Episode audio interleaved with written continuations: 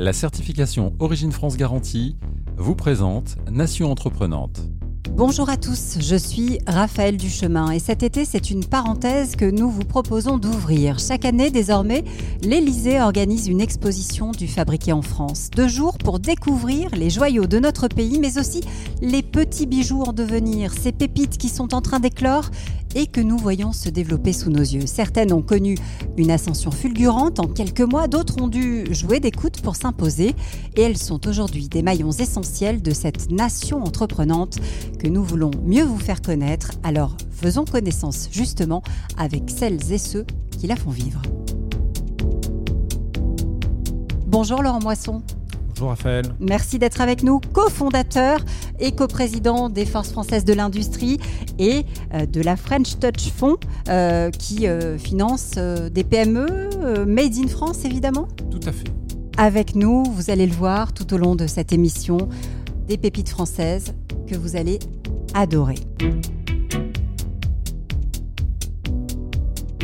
Savez-vous par exemple qui est Dantec? Pas sûr. En revanche, si je vous dis Bob, le lave-vaisselle, là forcément, je suis certaine que ça vous parle. Bonjour Damien Pi. Bonjour Raphaël. Merci d'être avec nous. C'est vous qui en 2016 hein, avez lancé un pari étonnant, construire en France un mini lave-vaisselle petit, coloré, qui n'utilise pas d'eau. Euh, vous cochiez finalement toutes les cases. En plus de cela, produire en France. Comment est née l'idée pour, euh, pour ceux qui vous découvrent ou qui vous redécouvrent Cinq ans de recherche, je crois, quand même. Hein Cinq ans de recherche et d'industrialisation, donc ça a été assez long. L'idée au départ, c'était euh, bah, une idée, d'étudiant. Quand on arrivait à Paris, bah, voilà, on s'est retrouvé dans un petit appartement, pas possible d'avoir de la vaisselle, ça rentrait pas dans la cuisine. Donc on a conçu un petit appareil qui se pose euh, sur l'égouttoir à côté de l'évier, qui n'a pas besoin d'arriver d'eau puisqu'on le remplit comme une machine à café et ça se vidange directement dans l'évier. À l'intérieur, on va mettre la vaisselle de deux personnes, c'est-à-dire six assiettes, quatre verres, deux tasses, deux bols, un plat et les couverts. Et nous, on avait à cœur de fabriquer ce produit-là en France. C'est vraiment ce qui nous motivait euh, initialement à créer Dantec, parce qu'on voulait prouver qu'on pouvait fabriquer en France des objets euh, complexes et qualitatifs. Parce qu'on est un peu la génération Made in China. C'est-à-dire que bah, nous, quand, enfin moi, quand j'étais adolescent, tout était fabriqué euh, en Chine et il n'y avait pas ce mouvement comme il y a aujourd'hui de, de vouloir relocaliser des activités. Et c'est pour ça qu'on voulait en fait prouver que c'était possible avec Bob. Qu'est-ce que ça vous inspire, Laurent euh, L'expérience et, l'envie de relocaliser euh, dont vient de parler Damien? Beaucoup d'admiration d'abord, parce que effectivement, on a tous connu la génération Made in China. C'est très bien de voir une nouvelle génération qui se lève, que ça soit avec des gens jeunes, mais aussi des gens moins jeunes qui sont des, finalement des jeunes entrepreneurs d'un certain âge. Euh, et c'est très bien que tout le monde veuille s'y coller parce que on parle de Made in France, mais derrière, il y a du circuit court, euh, il y a un bilan carbone à, surveiller. Donc ça milite pour euh, des choses qui sont finalement très à la mode. Et c'est très bien de voir des gens qui militent, c'est encore mieux des gens, de voir des gens qui entreprennent. Alors, Damien, j'imagine que c'est pas facile. Dire c'est pas facile, c'est un euphémisme. Euh, c'est-à-dire que nous, en fait, au départ, on a fait une campagne de précommande qui avait très bien fonctionné. On avait vendu 6000 petits lave-vaisselle. Donc, c'était à l'époque le projet de crowdfunding le plus financé en France, 1,2 million d'euros récoltés. Et on devait livrer le lave-vaisselle un an plus tard. Sauf que bah, rien n'était allé comme prévu. En fait, l'usine qui devait le fabriquer a euh, bah, malheureusement euh, fermé ses portes. Et à la suite de cela, il y a eu le Covid, donc on a encore pris du retard, mais ça nous a permis de réinternaliser la production et euh, de travailler avec un écosystème euh, industriel euh, existant qu'on a pu bah voilà, bah, un peu redynamiser à notre échelle, puisque c'était beaucoup des gens qui travaillaient dans l'automobile et qui étaient du coup heureux de se diversifier vers de nouveaux secteurs comme l'électroménager avec Bob. Alors, si on le démonte, euh, Bob, on va pas le faire ici évidemment, mais racontez-moi, qu'est-ce que, comment on peut le sourcer? Comment est-ce que vous avez trouvé justement tous les produits et, comment vous avez fait pour les, pour les repérer en France? Si on démonte Bob, en fait, c'est assez facile parce qu'il est fait pour être facilement démontable. Il y a très très peu de vis. Je peux le démonter alors. Oui, le démonter. magnifique. On fait 66% de la valeur ajoutée du produit en France. Euh, donc tout ce qui est plasturgie, c'est fabriqué en Vendée. Donc là, les grosses pièces que vous voyez, c'est fabriqué euh, chez des anciens sous-traitants, on va dire automobiles mobile. Tout ce qui est électronique, c'est fabriqué en Bretagne. Et après, il n'y a que quelques composants, comme ce qui va être moteur, par exemple, qui viennent d'Asie, parce qu'il n'y a tout simplement pas de fabrication en France ni en Europe. Mais pour tout le reste, on a essayé de faire du local et on s'appuyait sur un écosystème existant. Et on demande souvent pourquoi est-ce qu'on est resté en Vendée, parce qu'en fait là-bas, il y a un écosystème industriel qui est similaire à ce qu'on va retrouver en Asie. Une des raisons pour lesquelles la plupart des gens qui veulent fabriquer un produit euh, physique vont en Asie, c'est parce que on a là-bas un écosystème avec la plasturgie, euh, les moulistes, l'électronique, il y a tout sur place. Et en fait, on a juste à, dire ce qu'on veut et puis euh, on le fabrique, on le met sur le marché. Et en fait, en Vendée, on a retrouvé un écosystème qui était en fait euh, au départ celui de l'automobile. Comment on fait, Laurent, pour pour aider euh, à faire en sorte que Bob finalement soit 100% français Alors 100%, euh, nous on n'est pas forcément des ayatollahs du Made in France, hein, c'est-à-dire que 60% euh, c'est déjà très bien. Oui. L'idée c'est de faire passer un certain nombre de, secteurs industriels de 0% à déjà quelques pourcents. Si vous prenez bah, un certain nombre de, produits qui sont complètement importés et que vous passez de, de l'importation totale à 15% fabriqués en France, à la fin, vous créez des centaines de milliers d'emplois. Parfois, si vous voulez passer de 80% à 100%, ça peut être un effort considérable et ça peut mettre en danger votre produit parce que les 20% en question, vous allez payer trois fois plus cher. Et donc, il vaut mieux parfois beaucoup vendre un produit qui est fait à 60% en France que beaucoup moins vendre un produit qui est à 100%. Euh, Damien, aujourd'hui, vous avez une cinquantaine de, de, salariés qui travaillent sur votre site, c'est ça? C'est exact. Et dites-moi, que Bob entre à l'Elysée, euh, c'est quoi? C'est une consécration pour montrer qu'on peut encore euh, euh, réussir à fabriquer de l'électroménager sur le territoire? Oui, pour nous, c'est vraiment un, réel honneur et une réelle récompense de tout ce travail accompli par nos équipes depuis cinq ans. On a non seulement prouver que c'est possible de fabriquer en France des produits grand public à un prix compétitif. Et quand je dis compétitif, c'est qu'on est compétitif même face à des produits asiatiques. Aujourd'hui, notre produit commence à s'exporter en Asie, au Japon, en Corée à Taïwan. Donc c'est quand même une belle réussite de pouvoir exporter du Made in France en Asie. Et aussi le fait d'avoir rapatrié une filière industrielle qui a disparu. C'est-à-dire que quand on s'est lancé en 2016, il n'y avait plus aucun lave-vaisselle fabriqué en France.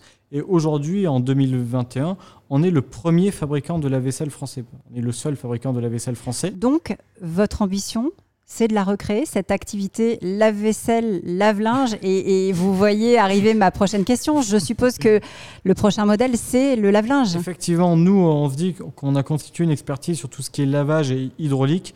Et notre euh, roadmap, c'est décliner cette expertise euh, sur différents produits et notamment ben voilà, à moyen terme le lave-linge, qui est un marché beaucoup plus important que le lave-vaisselle. Laurent? Bah, C'est exactement comme ça, je trouve qu'il faut faire, hein, c'est-à-dire développer des expertises. Quand vous avez un écosystème, euh, tu parlais tout à l'heure de la, de la Vendée, euh, ben cet écosystème, on peut, on le faire grandir. Et on peut plus facilement en fait faire grandir un écosystème existant qu'en créer un from scratch. Donc il y a également dans cette volonté de réindustrialiser. Il y a ça à regarder. Et ce qui est très compliqué, c'est de faire venir des filières industrielles qui nous ont complètement quittés. Et on commence à voir arriver, en fait, les premiers pourcents sont très compliqués. Et après, vous voyez que ceux qui suivent peuvent être beaucoup plus simples. Damien, est-ce qu'il a déjà un nom, le, futur euh, lave-linge? Est-ce que vous l'avez trouvé? Pour l'instant, on ne l'a pas encore baptisé, donc euh, malheureusement, euh, il n'a pas encore de prénom. Néanmoins, voilà, techniquement, on commence à travailler sur le sujet pour proposer un produit qui soit vraiment euh, différenciant, innovant et compétitif en termes de prix, ce qui a fait en fait l'ADN du succès euh, de Bob, puisque Bob, c'est un produit qui a bien marché en son lancement. On en a vendu 22 000 en 6 mois. Donc ça, c'est plutôt une belle réussite à la fois commerciale et industrielle, puisque 22 000 unités fabriqué en six mois en partant de zéro, c'était quand même un sacré challenge. Alors dites-moi, vous avez euh, essuyé malgré tout quelques critiques. Euh, je pense aux cassettes. Euh, alors, il y a des cassettes à l'intérieur de Bob, mais pas, pas forcément, on n'est pas obligé. Mais pas que, exactement. C'est-à-dire que alors, la cassette, c'est un, un conteneur de détergent qui ressemble un peu à une cassette VHS qui s'insère à l'avant de l'appareil et qui contient 30 cycles de lavage. Cette solution-là, elle est consignée, elle est gratuitement retournable. L'intérêt pour le client, c'est que c'est plus performant en cycle court que du détergent euh, classique et c'est une solution qui ne crée pas de déchets plastiques puisqu'elle est fabriquée en plastique recyclé et la cassette est elle-même recyclée par nous à nos frais. Ensuite, si euh, le client ne souhaite pas utiliser la cassette, il est possible d'utiliser du détergent du marché. On en met une dose sur la porte, on lance le cycle et ça fonctionne aussi. Donc euh, ça, c'est pour les critiques sur la, sur la cassette, parce que évidemment, forcément, on voit du plastique, on se dit, ah, il pourrait peut-être faire un effort. Non, vous nous dites, c'est du plastique recyclé déjà. Alors, le Bob est 100% fabriqué en plastique recyclé. Euh, donc là, déjà, on a tout fait pour minimiser notre empreinte environnementale. Et en plus, la cassette est consignée. Euh, vous êtes en train de faire une nouvelle levée. 10 millions, 10 millions d'euros, c'est ça? L'ambition, c'est justement d'asseoir cette filière?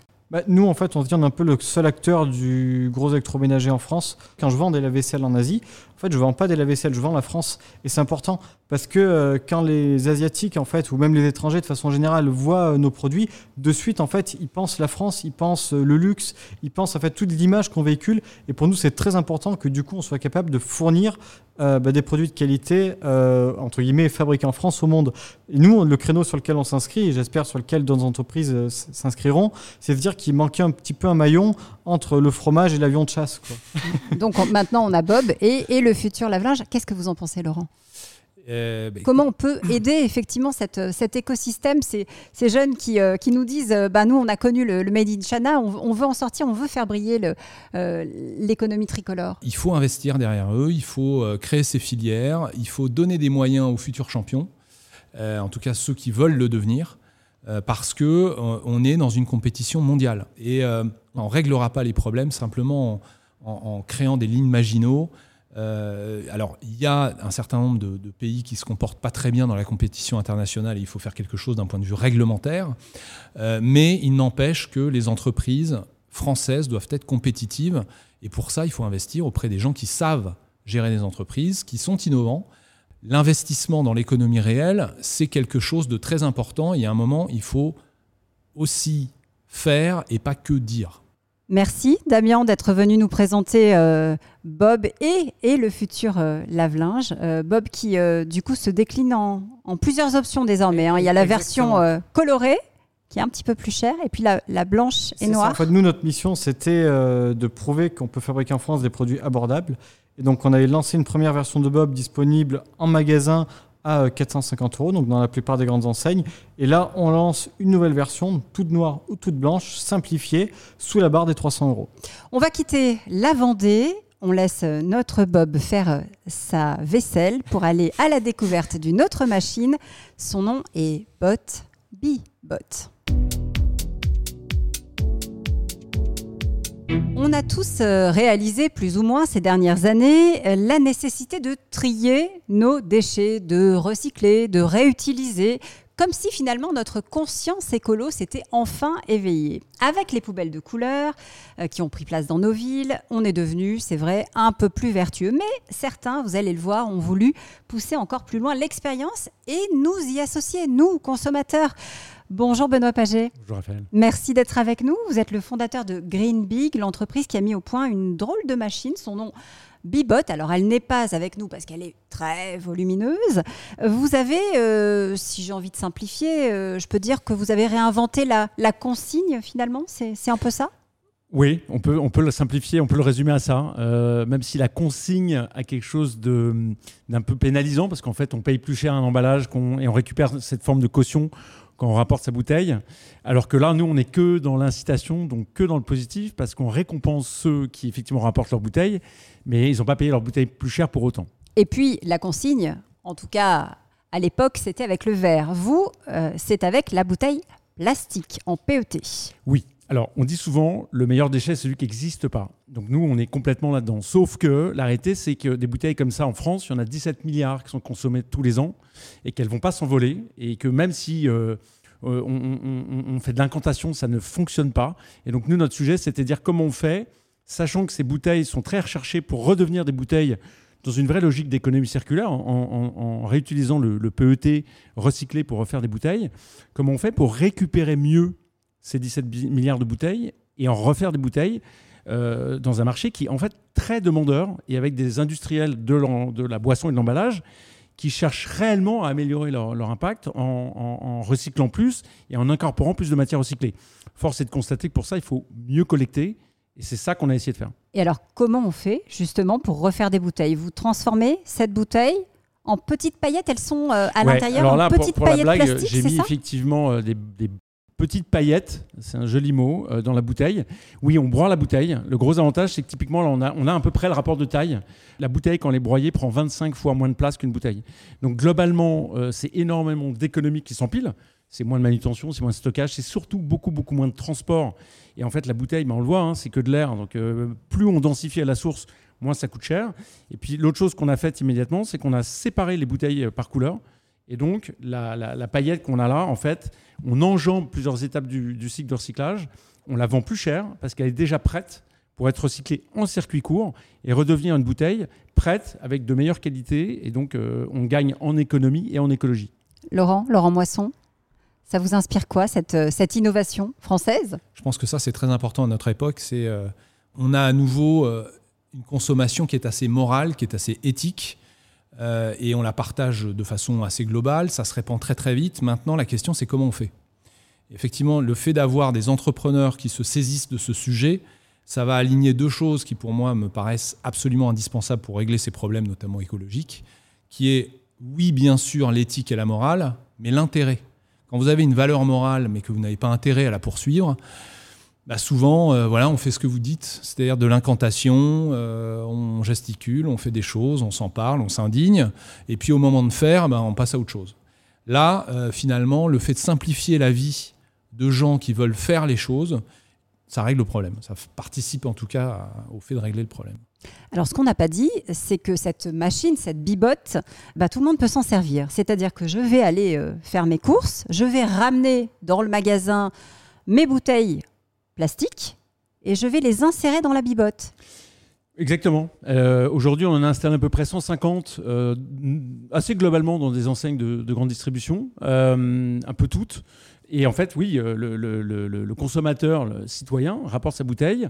Il est récompensé parce qu'il il va pouvoir récupérer un bon d'achat, mais il peut aussi prolonger son geste en faisant un don à une association caritative. Il peut même choisir l'association. Et en fait, on s'aperçoit que plus on, alors plus on rassure en disant votre geste va servir à quelque chose, parce qu'il y a un vrai sujet de défiance. Vous avez évoqué la poubelle de couleur. Mhm. Dans la poubelle de couleur, il y a un truc qui est un peu euh, contre-intuitif, c'est qu'en fait, on trie tout en mélangeant tout. Là, les gens rapportent leur bouteille dans la machine. La machine reconnaît la bouteille, etc., etc., la, la transforme et la trie. Et derrière, effectivement, eux gagnent euh, un bon d'achat, gagnent la capacité à faire un don avec cette bouteille à une association. Et le sens qu'on donne à ce geste-là, qui est prolongé par le fait qu'on communique beaucoup sur le fait qu'on travaille avec des associations, notamment sur la partie maintenance, des EHPAD, des ESAT et des choses comme ça, plus on donne de sens, plus on rassure, plus les gens sont volontaires sur le fait de bien faire les choses. Il y a quelque chose de très vertueux là-dedans. Parce que plus les gens voient que leur impact est positif, plus ils sont contributeurs. Nous, on essaye de faire que les gens soient de plus en plus contributeurs sans les contraindre. Euh, Laurent, vous me disiez tout à l'heure, et on est dans la démonstration parfaite euh, de, de ce que vous me disiez, le mot entrepreneur, on oublie, c'est un mot français. Euh, voilà, entreprendre, c'est ce qu'on fait là avec, avec Green Big, avec cette, cette innovation, cette, cette force de proposition française. Bah, quitter l'écologie punitive pour entrer dans une écologie qui est beaucoup plus pratique et ludique, euh, bah, c'est intelligent. Je pense que ça peut effectivement réconcilier beaucoup de gens qui commencent à devenir réfractaires à force de se faire engueuler. C'est un effort marginal pour les gens qui vont participer à ça. Et je pense que c'est là où euh, euh, cet esprit entrepreneurial est intéressant parce qu'on ne va pas réinventer la roue, on va l'améliorer, on va transformer des choses à la marge qui finalement changent tout. Ça vous a pris combien de temps justement de, concevoir Bibot et de trouver le bon endroit où déposer la machine? Alors l'avantage qu'on avait dès le départ, c'est qu'on savait qu'il y avait un marché. Comme c'est un vrai produit industriel qui a nécessité notamment euh, sur la partie euh, broyage beaucoup de travail en itération. Bon normalement, trois ans, on a démarré le projet en 2017 et on a installé les premiers prototypes de la machine dans, ce que nous on appelle la vraie vie, donc les supermarchés, euh, il y a un an et demi. 10 machines, compris un million de bouteilles, ce qui nous a permis de corriger un certain nombre de défauts. Et là, on a lancé la production en octobre, après le- cette petite période de Covid qui nous a un peu ralenti aussi, euh, pour effectivement livrer les premières machines en décembre. Et on a installé aujourd'hui à peu près 150 machines. Et il y en aura 400, c'est ça, d'ici la fin de cette année? Ouais, on a beaucoup de demandes de la grande distribution sur le sujet. Et d'ailleurs, pas que. De plus en plus aussi des collectivités locales qui cherchent à être plus efficients euh, sur la collecte des déchets. Et, euh, et in fine, c'est aussi des économies pour eux. Donc, euh, donc oui, euh, 400 à la- avant la fin de l'année, 1000 de plus en 2022. Et on commence à exporter ça, parce que c'est important, Machine Made in France en Normandie, euh, à partir effectivement de- du deuxième semestre, avec des premières machines qui vont partir en Portugal ou en Tunisie. Et alors, je crois qu'il y a de nouvelles versions qui sont aussi en préparation. Vous travaillez sur le carton pour faire la même chose avec le carton et avec les canettes également en fait, on fait d'abord une grosse euh, bibotte qu'on appelle nous la bibotte XXL, euh, qui va être une machine extérieure, euh, qui va être sur le parking pour collecter encore plus de bouteilles et de volume. La canette est un sujet qui nous intéresse énormément parce que, évidemment, euh, c'est le cousin tout proche de la bouteille plastique. Mais c'est beaucoup plus simple, la canette, parce que ça s'écrase beaucoup plus facilement, il n'y a pas de mémoire de forme, etc. Et oui, il y a la brique, qui est un sujet, la brique étant un emballage complexe. Parce que la brique, contrairement à ce qu'on voit, ça n'est pas que du carton. C'est du carton, c'est de l'aluminium, c'est du plastique. Ce qui fait qu'effectivement, la collecter à part est un meilleur moyen pour la recycler. Mais il y en a moins. Et donc, on essaye effectivement d'aller là où il y a un besoin, là où il y a un marché, pour effectivement déployer ces solutions à grande échelle, parce que c'est en étant à grande échelle qu'on aura un, impact fort d'un point de vue écologie. Et ça, c'est quelque chose qui, pour nous, est, un driver hyper important. Et donc, on va effectivement privilégier des projets sur lesquels on est sûr euh, de pouvoir se déployer à grande échelle plutôt que des choses qui ne sont pas encore, paradoxalement, suffisamment mûres ou matures. Euh, vous dites qu'en un an, euh, corrigez-moi hein, si je me trompe, vous avez, je crois, multiplié par 10 votre chiffre d'affaires, c'est ça C'est ce qu'on prévoit de faire cette année par rapport à l'année dernière. Oui, et, donc ça ne peut être qu'exponentiel, euh, y compris en création d'emplois. Vous êtes une vingtaine, c'est ça, de, salariés aujourd'hui? Oui, alors euh, nous, on n'a on est, on pas d'usine à nous intégrée, on, sous-traite en Normandie à des partenaires. D'ailleurs, là-dessus, c'est assez emblématique aussi parce qu'on sous-traite notre fabrication à un grand groupe qui est un village gaulois, parce que euh, en Normandie, mais qui est quand même euh, un nom qui n'a rien, qui n'a rien de français ni de normand, puisque c'est Toshiba. Et on travaille avec Toshiba Tech depuis euh, maintenant plusieurs années. C'est eux qui fabriquent cette machine avec des partenaires locaux autour d'eux, à côté de Dieppe, qui fabriquent toutes les pièces, parce qu'effectivement la machine est globalement à 65% intégralement fabriquée en France. Il y a 15% qui sont euh, d'origine européenne et il y a 15% à peu près euh, de, pièces qui sont notamment des composants électriques qui viennent de, Chine. Euh, mais effectivement, on est très très attaché à ça. Et c'est aussi grâce à des gens comme ça qu'on peut accélérer fort sur la production. On fabrique aujourd'hui à peu près deux machines par jour. Et on peut monter assez facilement à 20, 30 grâce à des partenaires de ce type-là. C'est inspirant, hein, Laurent. Il y a effectivement une bonne idée au début, il y a du travail, mais derrière, ce qui fera la différence, c'est la capacité d'exécution. Euh, c'est cette capacité à trouver les bons fournisseurs, les bons associés, et puis de délivrer, euh, d'être tous les jours dans l'entreprise pour faire que ça aille plus vite. Donc c'est euh, non, c'est super, bravo. Dites-moi, être à l'Elysée, qu'est-ce que ça change justement avec, avec Green Big, avec Bibot? C'est une consécration, c'est une reconnaissance pour la Normandie notamment un honneur sûrement, euh, un coup de projecteur aussi sûrement. Euh, c'est toujours bien parce que ça nous permet, in fine, d'aller plus vite dans le développement. Et d'aller aussi à l'international peut-être plus, plus rapidement également Clairement, euh, le, côté Made in France est une valeur qu'on a envie de porter. Donc évidemment, il y a une forme de caution grâce effectivement à cette exposition. Et je pense que ça marche encore mieux à l'étranger. Le but de l'entreprise, c'est pas de fabriquer des machines c'est clairement d'aller recycler des bouteilles et de limiter la pollution de ces bouteilles nous, on aime souvent répéter qu'une bouteille plastique, c'est pas un déchet, c'est une ressource. Il ne faut pas le considérer comme un déchet. Euh, une bouteille plastique qui est recyclée, c'est une bouteille qui ne pollue pas parce qu'elle n'est forcément pas dans l'océan puisqu'elle finit euh, dans notre machine si c'est dans une bibotte et c'est moins de pétrole euh, de consommer pour effectivement fabriquer une nouvelle. Donc c'est ça notre enjeu et c'est ça qu'on essaie de ne pas perdre de vue. le reste, c'est un moyen. Merci beaucoup Benoît Paget d'être venu nous parler de, de Bibot et de Green Big. On va quitter la Normandie, mais on reste dans le monde du recyclage et du plastique pour aller découvrir les ateliers Insoft et leur fameuse Hector. Cette Hector-là s'écrit sans le H et derrière le prénom, eh bien c'est un projet qui est né à Romans-sur-Isère. Ah, je sens, je sens que vous avez compris de quoi il s'agit puisque nous sommes dans le berceau de la chaussure.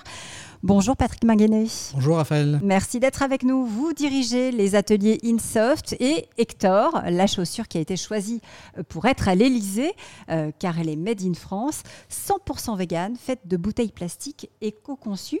Alors racontez-moi comment vous est venue cette envie de, transformer le plastique.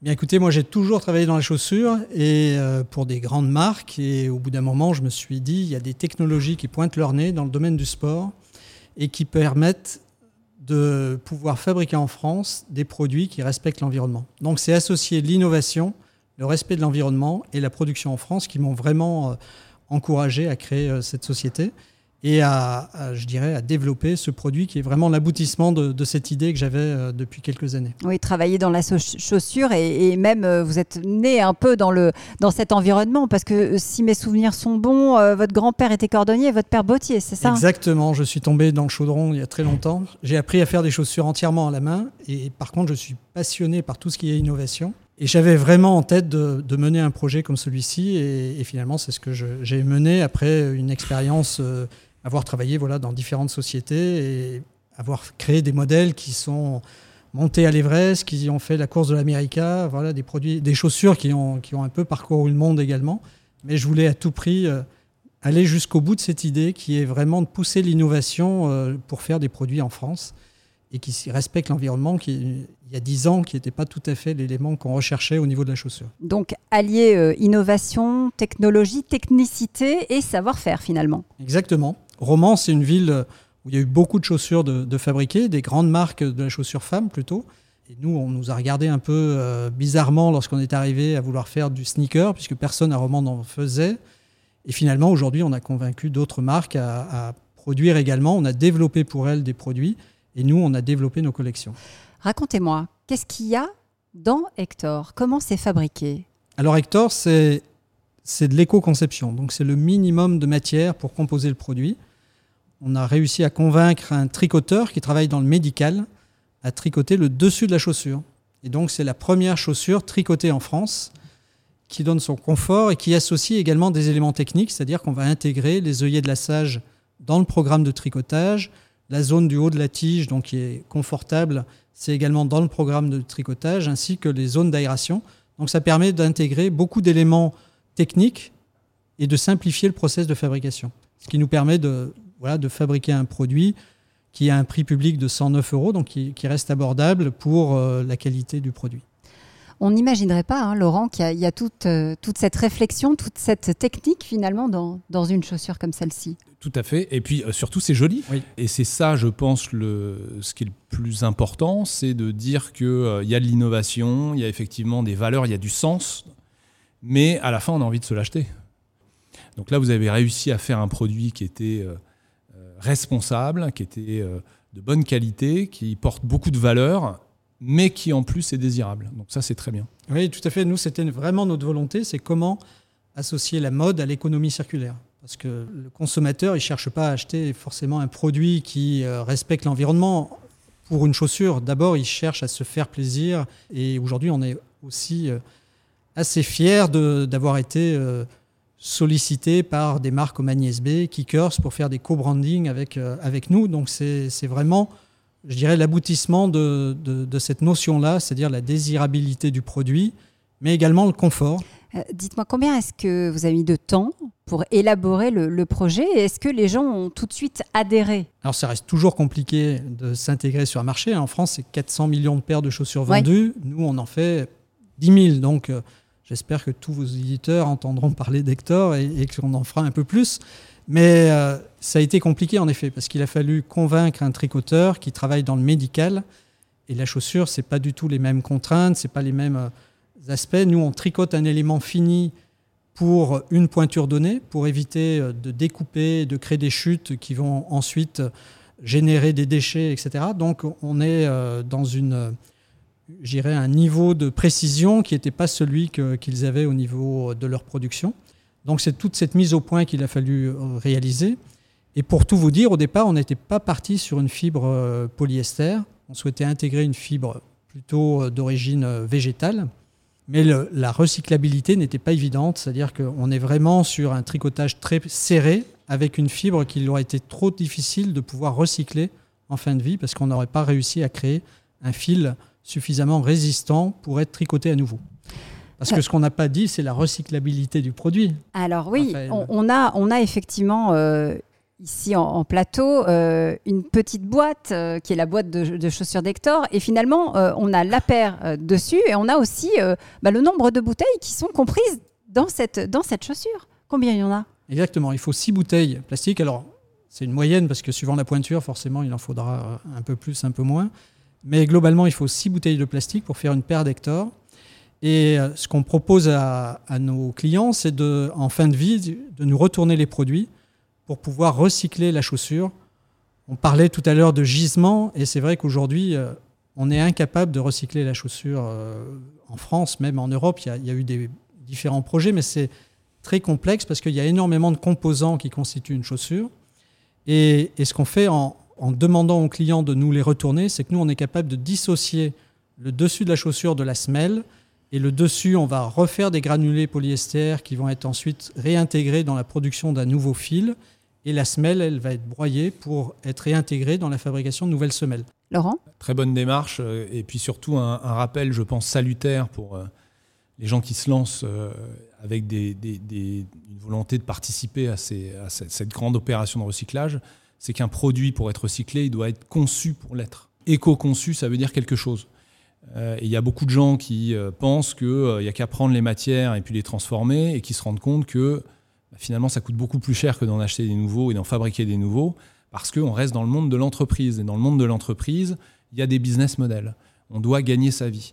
Donc euh, c'est probablement ça qui est en train d'arriver en ce moment, c'est-à-dire que cette volonté de recycler les choses, elle existe depuis très longtemps, mais on ne l'avait pas intégrée dans la conception. Vous sentez justement, Patrick, que les choses sont en train de changer, qu'on est en train de changer de modèle? Oui, oui, oui, je pense qu'il y a une vraie prise de conscience. On a créé une borne de recyclage qui est en cours de test dans un premier magasin. Aujourd'hui, on a des distributeurs qui euh, nous demandent, mais finalement, quand est-ce que je vais pouvoir intégrer la borne? Parce que c'est euh, aller jusqu'au bout du discours et, et bien expliquer où est-ce qu'on peut euh, collecter les, les chaussures et pas les mettre dans une borne de recyclage classique, je dirais, euh, aujourd'hui en déchetterie. Est-ce qu'on peut, euh, Patrick, Laurent, aujourd'hui, euh, industrialiser le, le produit, recommencer à faire de la chaussure comme on a fait avant dans, dans cette vallée, dans, dans cette ville de, de Romans-sur-Isère? Est-ce que c'est peut-être l'ambition? On est parti dans cette voie-là il y a 10 ans. Aujourd'hui, il y a des grands groupes hein, qui ont un projet de, de fabriquer en France plus de 500 000 paires. Et aujourd'hui, revenir en France, c'est vraiment intégrer toute l'évolution industrielle qui a pu se faire. Où La chaussure, c'est un métier compliqué où il faut respecter les pointures, donc ça demande des outils qui puissent s'adapter très rapidement. On a des séries qui sont malgré tout de plus en plus petites. Et aujourd'hui, l'évolution du matériel permet cela. Laurent? Bah, Ça me conforte complètement dans ce qu'on est en train de faire, nous, aux For- aux Forces françaises de l'industrie, puisque l'idée, c'est de fédérer des gens qui ont finalement à peu près tous les mêmes besoins, les mêmes approches. Donc là, on voit bien qu'il y a un sujet autour de la collecte, euh, mais il y a aussi des sujets de marketing, il y a des sujets de communication, de percer dans un marché qui est, quel que soit le marché, c'est des marchés de masse. Mm. Donc il faut pouvoir exister là-dedans. Et en fait, notre conviction, c'est qu'en regroupant des entrepreneurs comme toi, bah, finalement, il va y avoir là-dessus des gains, des économies d'échelle, des coups de main qui vont se faire, des mutualisations de coûts euh, qui feront que euh, à la fin, on arrivera à se faire connaître et à, améliorer sa propre capacité à être productif euh, et avoir un, produit qui est compétitif dans un monde où tout le monde ne consomme pas encore aussi bien qu'il ne parle. L'industriel a un, un rôle énorme là-dedans et aujourd'hui, euh, il faut que chaque fabricant acquiert cette conscience pour dire euh, le produit que je suis en train de réaliser, il doit avoir une solution de recyclage, il doit intégrer cette nouvelle dimension et, et ça c'est vraiment important parce que aujourd'hui il y a beaucoup de produits où le consommateur ne sait pas comment il est fait, ne sait pas de, de quoi il est constitué, ne sait pas où il est fabriqué et donc c'est un peu difficile de, de faire des choix par rapport à tout ça en fait. Merci beaucoup, Patrick. Merci, Raphaël. et merci beaucoup, Laurent Moisson, d'avoir été notre expert aujourd'hui. Si vous vous reconnaissez, vous aussi, dans cette nation entreprenante, venez, rejoignez-nous sur les réseaux sociaux, bien sûr, et vous pouvez nous écrire à nation-entreprenante.fr. C'était Nation Entreprenante avec la certification Origine France Garantie.